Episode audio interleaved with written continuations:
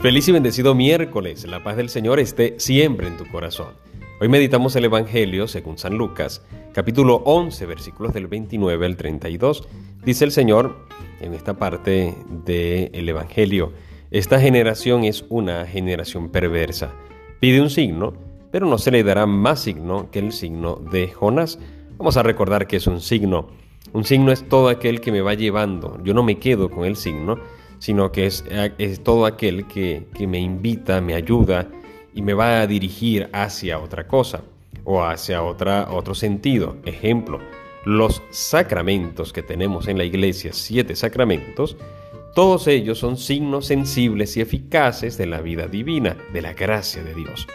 Por lo tanto, ejemplo del bautizo, que se utiliza el agua para este, sumergir o para se le echa el agua al, niño o la niña, no es solamente agua, hay invocación de la Santísima Trinidad, eso va más allá.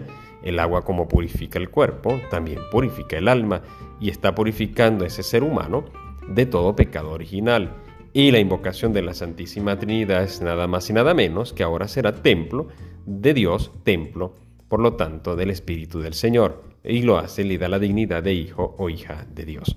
Todo eso significa un sacramento. o un ejemplo más coloquial, los eh, signos ortográficos son todos aquellos que me van a ayudar a tener una mejor comprensión de algún texto.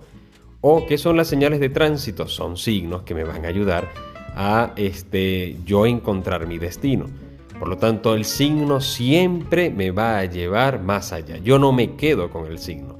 Ahora, cuando el Señor dice signo de Jonás, nos vamos a la primera lectura del día de hoy y nos damos cuenta cómo Jonás, diciendo dentro de 40 días Nínive será arrasada, está llamando a la conversión del pueblo de Nínive.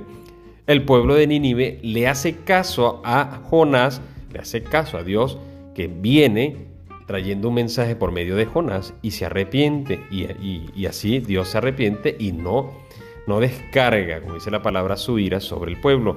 Lo que nos dice el Salmo 50 el día de hoy, un corazón quebrantado y humillado, oh Dios, tú no lo desprecias. Por lo tanto, el Señor está, nos está llevando al signo de Jonás y nos lleva aún más a la conversión y con muchísima razón. Dice, Aquí hay uno que es más que Jonás, haciéndose, haciendo referencia a él. Hay uno más grande, claro que sí, porque Jonás estaba dando un mensaje de Dios, pero ahora en Jesús es la palabra misma, la palabra misma de Dios, la palabra hecha carne. Y si Jonás estaba eh, invitando a la conversión para que fuese derramada la gracia y la misericordia de Dios en el pueblo de Nínive, en Jesús encontramos la misericordia misma, la gracia misma encarnada. Por lo tanto, hoy vayamos a ese encuentro de este sacramento maravilloso de reconciliación, vayamos al encuentro del Señor y dejemos que el Señor sea quien habite en nuestra vida.